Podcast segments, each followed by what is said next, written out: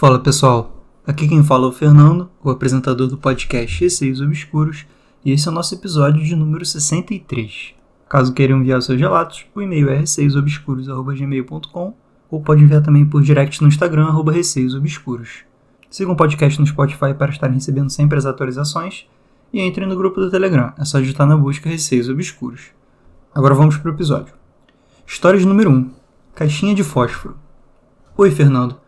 Me chamo Alessandra e o relato que eu vou contar agora aconteceu quando eu tinha de 6 para 7 anos. Me recordo que minha avó materna e minha mãe estavam organizando as malas para viajar para uma cirurgia que minha avó faria em outra cidade.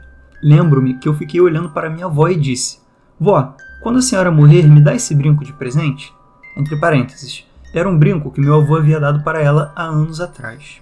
Então ela me disse que sim, que me daria. Então parei, pensei e disse: mas é melhor a senhora me dar antes de morrer, porque como vai me dar se você vai estar morta? Então ela olhou para mim, deu uma risada e disse para não me preocupar, que os médicos tirariam e entregariam para minha mãe. Então dias depois ela viajou, fez uma cirurgia, mas por alguns erros médicos, dias após a cirurgia, ela veio a falecer. Eu não tive coragem de vê-la no caixão. Lembro-me que até dormi no carro do meu pai, porque não queria entrar na casa dela tendo um velório lá dentro. Eu era muito apegada a ela. Enfim, depois do enterro fomos para casa descansar. E o brinco que ela havia me prometido, ninguém sabia onde estava. Minha mãe já tinha procurado em todo lugar, então ela desistiu de procurar. Minha irmã é um tanto sensitiva com essas coisas de espíritos e etc. Naquela noite, minha irmã sonhou que via minha avó.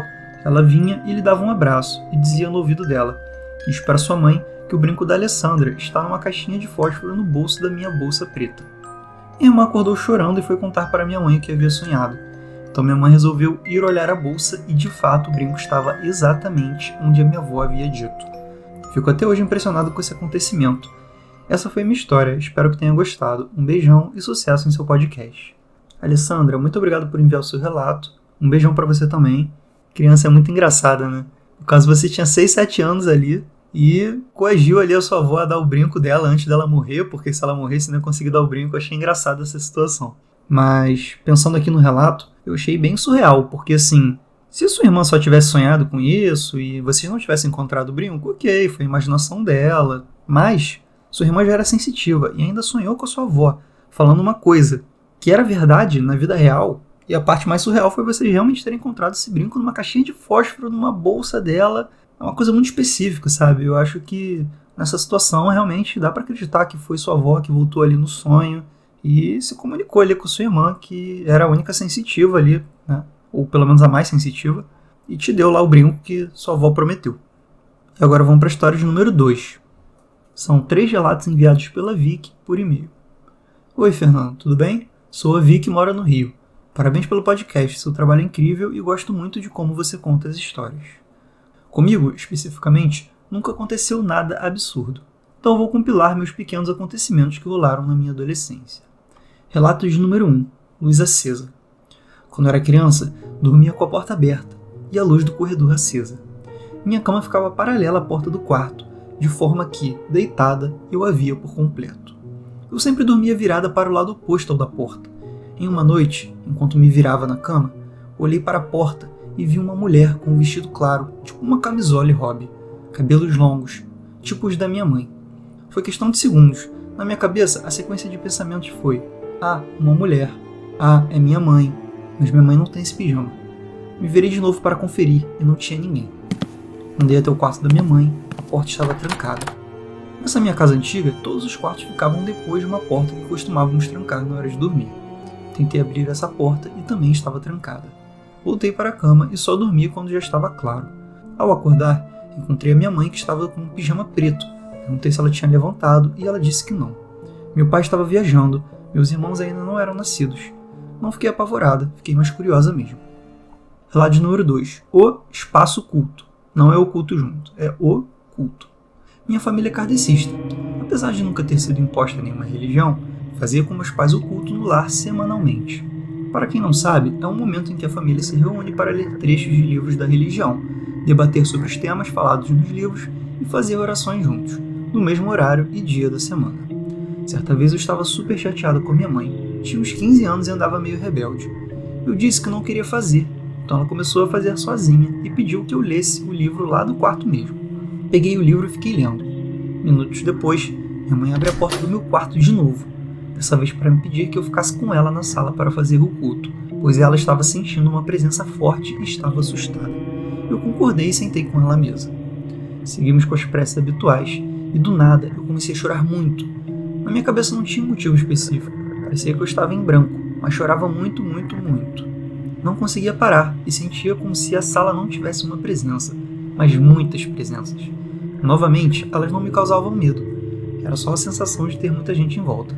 Depois de concluirmos o culto, me acalmei, mas ainda não entendia o porquê de tanto choro. Até hoje me pergunto o que me tocou tão profundamente naquele dia. Relato 3 Arremesso Essa é curtinha. Estava sozinho em casa esperando meus pais voltarem do mercado. Já estava anoitecendo e me lembro claramente de estar assistindo Malhação, deitado na minha cama.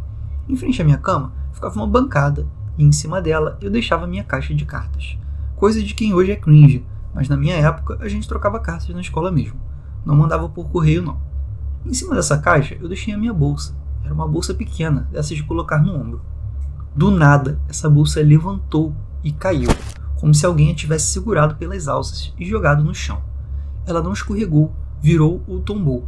Ela levantou e caiu, Sabe quando você não acredita no que viu e fica se questionando? Essa foi a reação. Liguei para meus pais e perguntei se faltava muito para eles chegarem. Relato número 4. A explosão. Certa vez, estávamos com muita pressa para sair. Estava aquele estresse no ar de quem está atrasado, enquanto minha mãe me dava uma bronca. Você vai se atrasar? Vamos logo.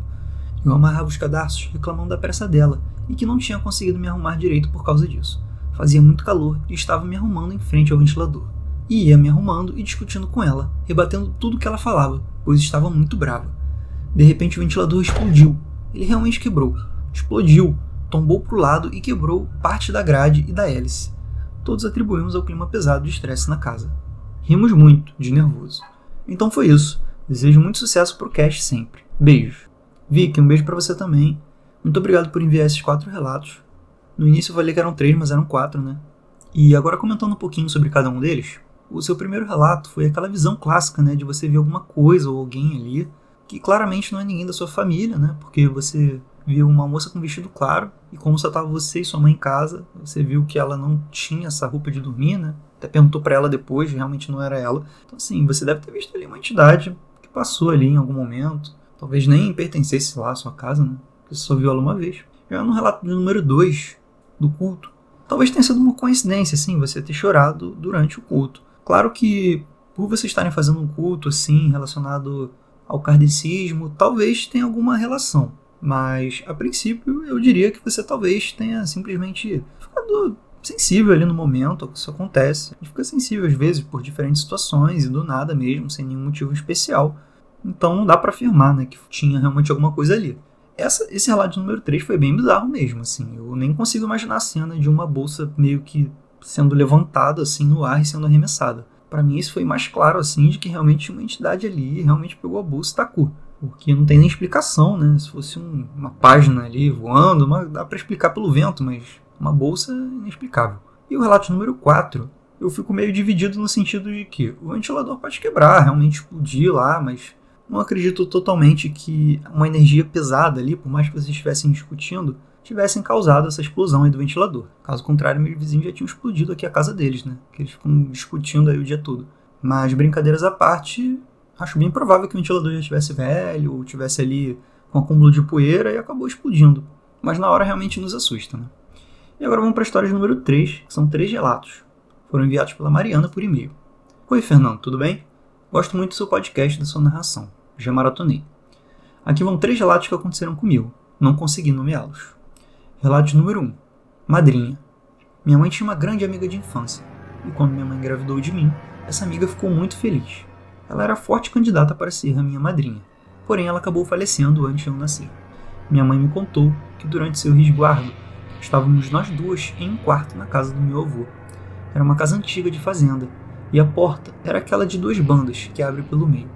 Minha mãe deixava esta porta encostada por causa do calor, e caso precisasse de ajuda durante a noite mas ela colocou uma bota, essas grandes de fazendeiro, segurando as portas por causa do vento, para não ficar batendo. A cama da minha mãe ficava ao lado da porta e o meu berço no fundo do quarto. Em volta tinha um véu para me proteger dos mosquitos. De repente, minha mãe viu a porta se abrindo e a bota se arrastando junto. Ela pensou que fosse a minha tia, para ver se estava tudo bem. Ninguém entrou, mas ela sentiu que, apesar de não poder ver, alguém tinha entrado no seu quarto. Então, ela sentiu essa presença indo em direção ao meu berço e viu o véu do escoteiro se abrir um pouco, como se alguém estivesse me olhando. Ela disse que ficou paralisada e não conseguia se mexer nem falar. Quando finalmente ela sentiu que essa presença se foi, ela achou que tivesse sonhado, mas olhando para a porta, viu que a bota tinha se movido para o lado realmente, como se alguém tivesse aberto a porta. Ela se lembrou dessa minha amiga e achou que ela veio me conhecer. Mesmo assim, minha mãe me disse que foi bem apavorante, mas por ver que aquilo estava no meu berço e ela não conseguia se mexer. Relato 2: Língua enrolada. Eu morava sozinho em um chalé, acima da casa dos meus pais, e meu irmão tinha chave. Eu dormia até tarde nos fins de semana, e de vez em quando meu irmão, que era adolescente nessa época, isso aconteceu mais ou menos 13 anos atrás, vinha me acordar e costumava fazer isso pulando por cima de mim ou puxando meu edredom. Certa vez, eu estava dormindo e do nada acordei com uma sensação estranha. O ar do quarto estava pesado e eu senti uma presença ruim. E aí, eu sinto um peso, como se alguém tivesse vindo dos pés da minha cama, subindo lentamente por cima de mim. Na hora eu pensei que era meu irmão, de palhaçada, tentando me acordar. Aí tentei falar para ele parar, mas minha voz não saía, como se a minha língua estivesse enrolada. O peso sobre o meu corpo foi aumentando, e eu pude perceber que não era meu irmão. Só esclarecendo que eu não via nada, somente sentia a presença, e essa presença começou a me dar pavor, algo maligno, por isso eu percebi que não se tratava do meu irmão. Eu tentava orar e falar: O sangue de Jesus tem poder, mas minha língua continuava enrolada. Eu comecei a sentir como se estivesse sendo estrangulada, e eu continuava tentando expulsar a presença em nome de Jesus. Custou, mas finalmente aquilo se foi e eu gritei: O sangue de Jesus tem poder, e orei. Isso aconteceu mais umas quatro vezes e até em diferentes casas.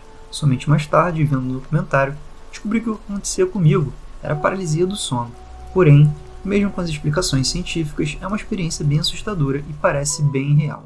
Relato número 3: O vulto no elevador. Eu trabalhava no centro do Rio, em um prédio bem antigo que tinha um corredor bem comprido, e o escritório onde eu trabalhava era no final desse corredor. Certa vez, tive que trabalhar no sábado, eu e mais uma colega. Quem conhece o centro do Rio nos finais de semana sabe que está tudo morto e o prédio estava praticamente vazio. Chegamos pela manhã e quando chegou o horário do almoço, cada uma foi para lugares diferentes. Não éramos amigas, somente colegas. Vou chamá-la de Bruna. Combinamos de tirar uma hora e meia de almoço, então voltaremos para terminar o nosso trabalho. Eu atrasei um pouquinho da hora combinada. Voltei para o prédio, peguei o elevador e subi. Havia uns quatro elevadores para poder atender a demanda de pessoas que circulavam por ali. Então subi, e quando saía do elevador e estava virando à esquerda para entrar no corredor, vi um vulto saindo de um outro elevador e vindo atrás de mim. Eu não olhei na hora, somente continuei andando e falei: Ih, Bruna, que bom que você atrasou também, e nem combinamos, hein? Aí nessa hora, olhei para trás e não havia ninguém. Fiquei muito assustada. Não tinha como a pessoa ter entrado em outra sala, pois nesse corredor só havia portas para o escritório onde trabalhávamos e estávamos sozinhos, e foi tudo muito rápido. Quando entrei no escritório, a Bruna não havia chegado ainda. Depois, quando contei para ela, combinamos de ir embora juntas. Desejo muito sucesso no seu podcast e parabéns pela qualidade do seu trabalho. Mariana, muito obrigado pelos seus três relatos. E gosto muito quando você me manda uma mensagem falando que maratonaram o podcast. Significa que vocês gostaram muito, né? A ponto de ouvir ele todo. Vamos agora para o relato número 1, um, né? Comentar um pouquinho sobre ele. A sua mãe supôs que fosse amiga dela, mas nada deixa claro, né? Foi uma suposição da sua mãe. Primeiro porque não foi uma paralisia do sono, tendo em vista que a bota se mexeu. Então, assim, ela realmente viu alguma coisa ali entrando no quarto, sentiu uma presença meio sinistra, né? Tanto que ela ficou assustada. E a hipótese de ser a sua madrinha, né? Ou, a pessoa que seria a sua madrinha, se não tivesse falecido, é bem plausível. Até porque seria alguém que gostasse de você, que morreu muito perto do seu nascimento, enfim. Contudo, nada garante que tenha sido realmente essa sua madrinha. Então, assim, foi um acontecimento estranho e assustador. No relato número 2, você mesma disse que foi paralisia do sono, né? E não tem nem muito o que dizer sobre esse assunto. Paralisia do sono assusta, eu já tive várias vezes, dá medo mesmo. Eu também tenho medo quando tenho. Graças a Deus faz bastante tempo que eu não tenho. E essa sensação de alguma coisa sentar na sua cama, eu também já senti. Já senti essa sensação de sentarem no meu lado. Enfim, quem nunca teve paralisia do sono aí reza para nunca ter, porque é horrível mesmo. E no relato número 3, vultos, eu acabo sempre me questionando se não foi uma impressão minha. Porque assim, Volte e meia a gente acha que viu alguma coisa e acabou não vendo, não era nada. Mas se você teve tanta certeza assim que você sentiu mesmo aquela pessoa atrás de você, saindo ali, aí já é bem sinistro. Ainda bem que não deu mais nada, né? Que ele não apareceu. Bom, gente, esse foi o episódio de hoje. Não se esqueçam de enviar seus relatos por e-mail receiosobscuros.gmail.com ou por direct no Instagram, receios obscuros. Um beijo a todos e até o próximo episódio. you